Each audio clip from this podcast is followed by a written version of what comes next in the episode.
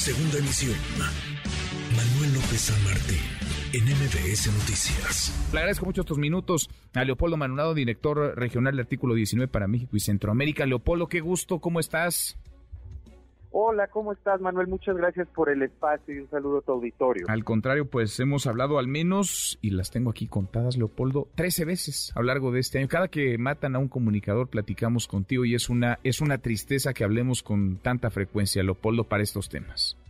Así es, eh, Manuel, yo creo que eh, esto no es normal, ¿no? Yo creo lo hemos dicho muchas veces, eh, pareciera que ante eh, la cantidad de, asesinatos que suceden en México día con día eh, numéricamente languidece lo que pasa con los periodistas. Puede decir alguien que no está familiarizado con el tema o el gran público que pues tiene otras preocupaciones muy legítimas.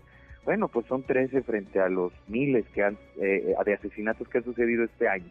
¿Por qué nos tenemos que preocupar? Nos tenemos que preocupar porque el asesinato de periodistas lo que busca es censurar y cuando censuran estas voces, lo que estamos perdiendo como sociedad es nuestro derecho a estar informadas e informados. Matan a Ernesto, mataron a Lourdes, mataron a Margarito y eso genera un efecto cascada en donde la comunidad periodística de las localidades o de las regiones pues calla ya ante ciertos temas, ¿no? El, pasado hablábamos también de eh, Tony de la Cruz, de Tamaulipas, asesinado en las, a, las puertas de su casa donde también mataron a, eh, su hija. Eh, eh, esto ya repercute sobre otras personas. Lo mismo que ahora con Ernesto en San Luis de la Paz, que fue asesinado junto con otras dos personas y otra está herida. Entonces, evidentemente esto ya, ya toma una dimensión muy distinta, dada la recurrencia en este 2022 y todavía peor cuando tenemos como referencia una guerra o un conflicto armado, que no es el único que hay en el mundo, pero es el que más ha llamado la atención por su impacto, que es la invasión de Rusia a Ucrania, y ahí, en ese contexto, que lleva ya prácticamente seis meses, no se ha asesinado a tantos periodistas como México. En México se está asesinando periodistas este 2022 prácticamente cada tres semanas, y eso no es normal es algo que nos tiene que indignar. Sin duda. No es, normal, no lo podemos normalizar, no podemos nada más ir, ir contando, porque hemos eh, eh, platicado en otras ocasiones, Leopoldo, y registrado cómo que estas agresiones vienen no solamente de grupos delictivos, grupos de la delincuencia organizada, vienen de las propias autoridades, a veces ya la línea es muy delgada, pero vienen de las eh, propias instituciones, de los servidores públicos que tendrían, por lo menos que, si no proteger, sí respetar la libertad de expresión. Así es. Eh, cuando hablamos de agresiones contra la prensa, la más extrema, pues obviamente es el asesinato, es acabar con la vida de alguien en razón de su ejercicio periodístico. Pero antes hay una serie de agresiones. En el caso de Ernesto sabemos que desde el 2015 había recibido amenazas. Entonces, esto escala. Y esto escala porque el Estado no responde de inmediato para proteger, para investigar, para sancionar a los responsables lo cual manda un mensaje a los perpetradores de que la violencia puede ir subiendo de tono hasta estos niveles brutales, extremos, inaceptables.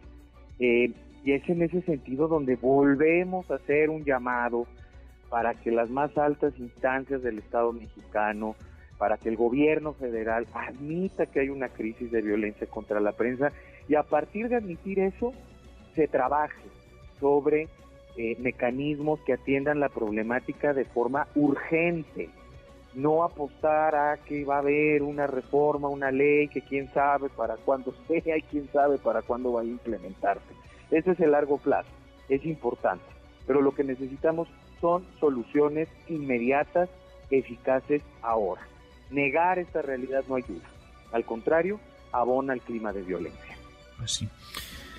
Pues sí, ¿y cómo cambia esto? ¿Cómo se modifica más allá de discursos y de palabras? Porque vemos que asesinan a un periodista y vienen prácticamente las mismas palabras, la enérgica condena, llegaremos hasta las últimas consecuencias. A veces se detiene alguien, a veces no, pero siguen matando periodistas en México, Leopoldo. Sí, yo creo que es, es un problema sistémico, es un problema que tiene que ser atendido por todas las instancias competentes de este país en materia de seguridad y justicia, por supuesto involucrar a los gobiernos locales, pero no perder de vista que son también los principales perpetradores de la violencia contra la prensa.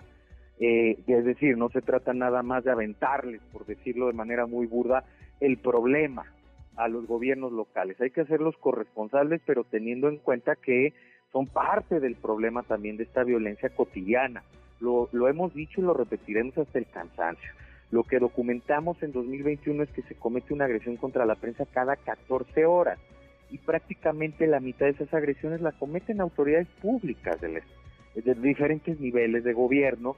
Entonces no podemos perder de vista eso cuando el gobierno federal dice, bueno, pues es que también que los estados se hagan cargo.